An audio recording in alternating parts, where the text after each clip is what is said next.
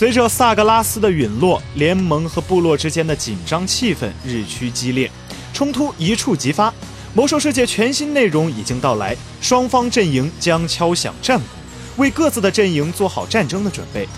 从七月二十四日开始，玩家将在泰达希尔体验到迅速升温的全面战争，随后还有洛丹伦之战，围绕魔兽世界故事的核心冲突的新章即将拉开帷幕。相信军团在临版本之中，玩家对于以亿为单位计量的神器能量已经见怪不怪了。而在新版本当中，暴雪把属性数值进行了一次压缩，包括玩家和 NPC 的生命值、伤害属性全部都大幅缩小。这样一来，再也不用数 BOSS 血量后面有多少个零了。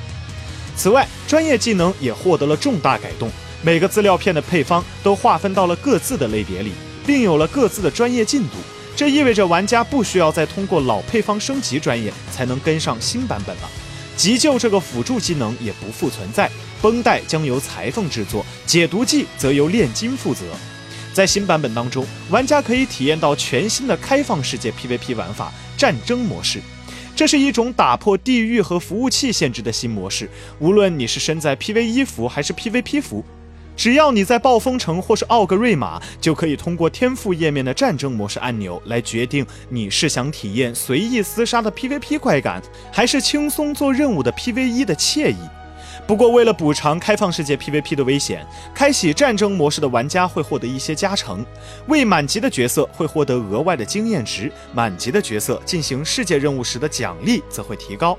此外，PVP 的天赋已进行了全面的翻新。在新的 PVP 天赋里，玩家可以从一大堆选择中挑出三个天赋，以及一个特殊的解控天赋。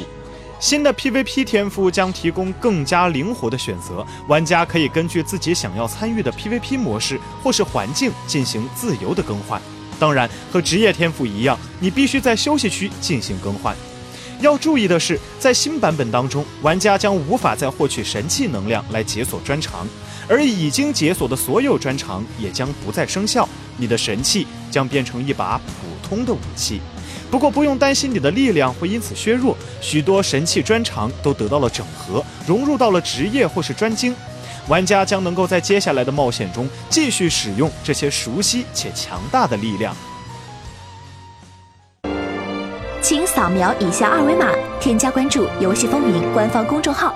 更多精彩好礼及互动内容，你值得拥有。